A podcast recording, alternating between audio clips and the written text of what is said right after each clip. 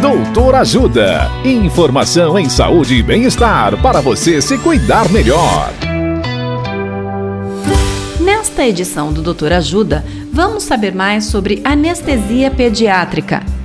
A médica anestesista doutora Raíssa Franco nos fala sobre consulta pré-anestésica e avaliação pré-anestésica. Olá, ouvintes! Muitas vezes, crianças e até recém-nascidos precisam passar por procedimentos cirúrgicos. Quando isso acontece, os pais costumam conversar com o cirurgião sobre o procedimento e raramente falam sobre anestesia. Em geral, a anestesia fica restrita a um encontro no dia da cirurgia, normalmente pouco tempo antes do procedimento, o que causa estresse aos pais e, consequentemente, aos filhos.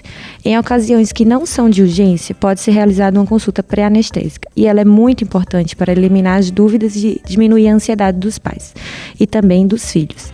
A avaliação pré-anestésica é o momento em que o anestesista vai conhecer os pais e a criança e vai perguntar sobre as possíveis doenças que a criança possa ter, sobre os procedimentos prévios, sobre as experiências com anestesia que a família já teve, sobre vacinação, alergias e resfriados recentes.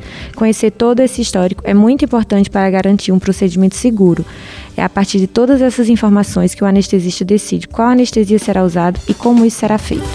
Dicas de saúde sobre os mais variados temas você encontra no canal Doutor Ajuda no YouTube. Se inscreva e ative as notificações.